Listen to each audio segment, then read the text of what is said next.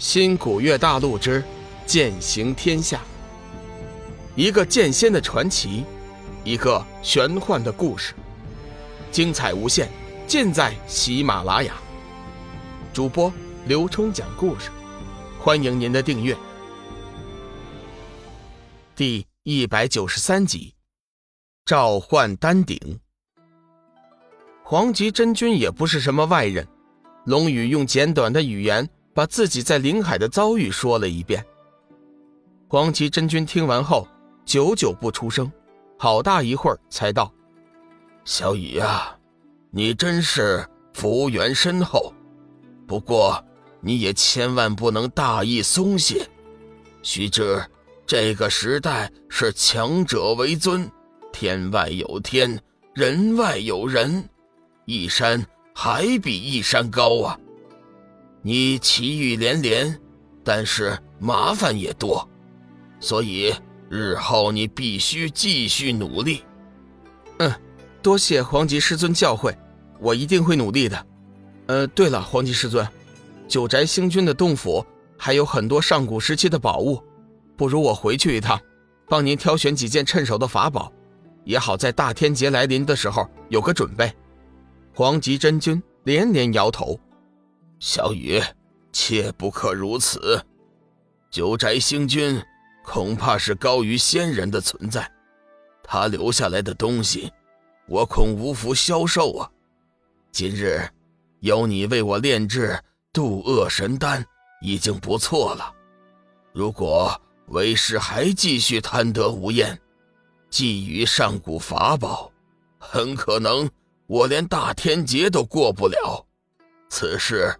不可再提，临海寻宝，修真界齐出，唯独你奇遇连连，这说明了你福缘深厚，你一定要好好把握。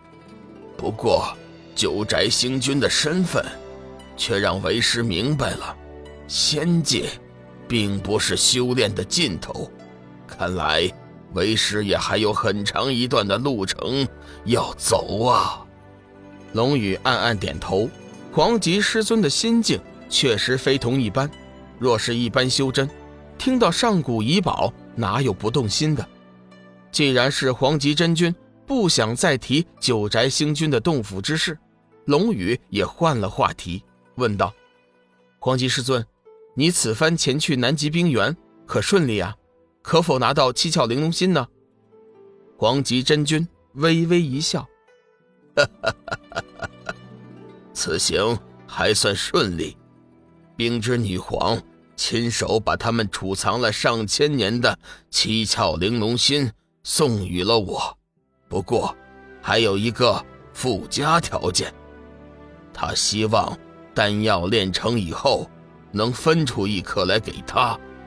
我已经答应了，不知道可行吗？黄极真君此次运气算是比较好，正好那冰之女皇也修炼到了飞升阶，眼看着大天劫没几年就要来临，如今也是在积极的准备。听说黄极真君是为炼制抵御天劫的神丹前来求药，二话没说，当即就拿出了七巧玲珑仙，只是希望。黄极真君炼制成功后，能分出一颗给他。龙宇想了一下，道：“从目前准备的材料来看，如果有材质上好的丹鼎，我可以保证，一次性的能炼出三十六颗渡厄神丹，分出一颗给那冰之女皇，自然是没有问题。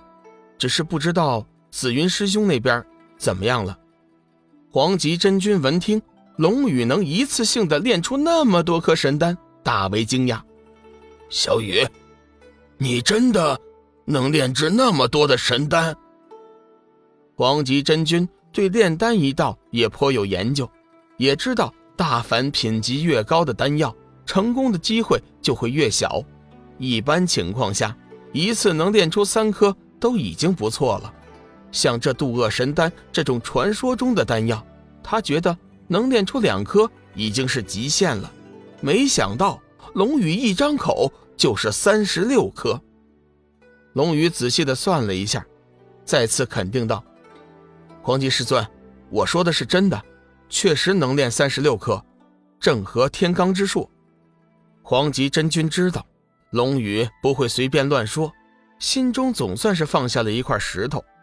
先前他为了得到七窍玲珑心，答应了冰之女皇，这一路上来心中尽是担忧，生怕无法信守承诺。现在有龙宇这番话，总算是放心了。小玉有点担心紫玉真人和红罗，问道：“黄极师尊，紫玉师兄和红罗姐姐去了这么久还没有消息，会不会出什么事啊？要不我和小雨去北海看看吧。”黄极真君微微一笑：“哈哈哈哈没事。两天前我已经接到了紫云的消息，他已经成功的找到了琉璃水。”现在呀，正在赶回的路上呢。根据他的脚程，我估计三天以后就能到了。今天呢，不如我先带你们去看看我珍藏了千年之久的丹鼎吧。龙宇正要询问此事，黄极真君主动提出：“正好，你们随我来。”黄极真君招呼一声。脚下升起一朵金色祥云，将龙宇和小玉凭空托了起来，飞升至半空，向着东南方向飞驰。时间不大，三人来到一处充满五彩雾气的地方。黄极真君降下云头，笑道：“哈哈哈哈哈！哈哈哈！哈丹鼎便在此处，你们先站在一边，我将它召唤出来。”说着。黄极真君便双手结印，迅速变换了几十个复杂的灵诀，然后一团金光从他的右手中弹出，金光停在黄极真君面前头顶的三尺处，不停的颤动，逐渐的以金光为中心，形成了一圈圈的波纹，波纹震动越来越大，慢慢的波纹变成了几个看似生涩的篆文和咒语，随后。这些篆文和咒语，复而又变成了一个金色的太极圈。散。随着黄极真君一声轻喝，那太极圈顿时变大，不过颜色同时也变淡了许多。下一时刻，那原本只有手掌大小的金色太极圈，已经变得有一亩地大小，笼罩在了四周。起！黄极真君的双手。再次变换出一连串复杂的灵诀，口里面似乎还念念有词。突然，一道乳金色的光芒从眉心处射出，准确的落入正在不断变大的太极图案的中心处，犹如一块石头落入水面，激起层层涟漪。下一时刻，大地突然一阵震动，那太极图案也全部没入地底。只听得轰隆一声。地下突然炸开一道口子，一只通体白色的丹鼎缓缓从中间升起。本集已播讲完毕，感谢您的收听。长篇都市小说《农夫先田》已经上架，欢迎订阅。